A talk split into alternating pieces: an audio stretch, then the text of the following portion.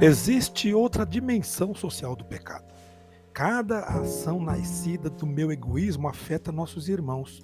Cada pecado pessoal é social. Cada prazer voltado para a solidão do meu eu é um roubo de amor e de dom ao irmão. O dom e prazer são duas faces da mesma moeda. Ao dom segue-se frequentemente enorme prazer e alegria, feliz prazer. O prazer é o gosto do dom, feliz dom, mas é possível cindi-los, buscar um puro dom, sem prazer. Seríamos pouco humanos, até maniqueus. Buscar o prazer sem nenhum dom, seríamos egoístas nos fecharíamos em nós mesmos, feitos que fomos para viver em comunhão e partilhar os dons, inclusive o prazer e a alegria. O pecado, qualquer um, tem uma dimensão intrínseca de injustiça social. Não só a falta diretamente cometida contra o irmão tem alcance social. Toda falta atinge o irmão, mesmo que não o pareça. Não basta perguntar se ofendi alguém, mas vale o contrário. Se pequei, ofendi o irmão. Evidentemente, há pecados em que o cunho social aparece mais facilmente. Por exemplo, injustiça, roubo, adultério e prostituição. Mas há outros atos cujo mal está na diminuição de nossa capacidade de amar. Cada pecado inibe nosso movimento de saída de nós mesmos em direção ao irmão. Por isso, é social. O agir humano modifica o mundo, a história. O pecado é o agir humano. Logo, transforma o mundo para o mal, desumanizando-o. Basta que nosso amor se esfrie para que a temperatura geral da história caia e todos sofram um pouco deste frio. Pecando, viciamos nossa relação com os irmãos. Erigimos entre nós a barreira do egoísmo. Ela congestiona a comunicação entre os seres humanos. A pessoa cresce relacionando-se, amando e sendo amada. Pela falta de nosso amor, alguém deixou de crescer. Alguma semente de vida não brotou, ou algum germe de vida se extinguiu. Se olharmos a partir da construção do corpo de Cristo, veremos que nossos pecados são uma redução da vitalidade deste corpo.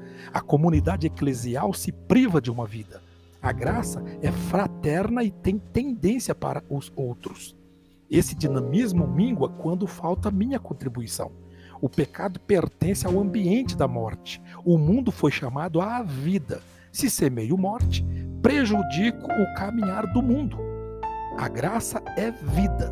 Quanto mais vivermos dela, mais elementos de vida introduziremos na história. Se consideramos a trajetória humana como uma história da salvação, então entenderemos a dimensão social do pecado e da graça. Existe uma história de graça e de pecado, não duas correntes paralelas mas elementos dialéticos entrelaçados numa única história.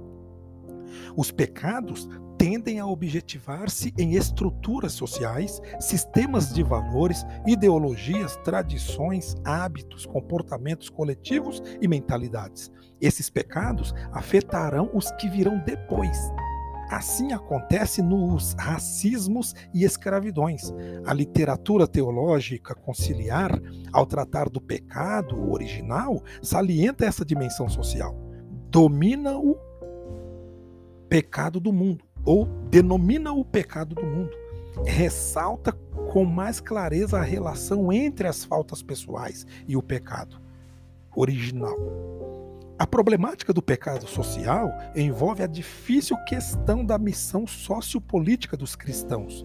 O ensinamento do sínodo dos bispos refere-se ao pecado pessoal e suas consequências na vida social, estruturas injustas, pecado nas suas manifestações individuais e sociais, dimensão social do pecado. Em nosso contexto latino-americano, os bispos mencionam explicitamente as dimensões muito amplas do pecado social, colocam-na como raiz e fonte de toda opressão, injustiça e discriminação. É um tema que aparece cada vez mais nos documentos. Além disso, uma das principais tônicas da teologia da libertação e suas ramificações é a dimensão social do pecado.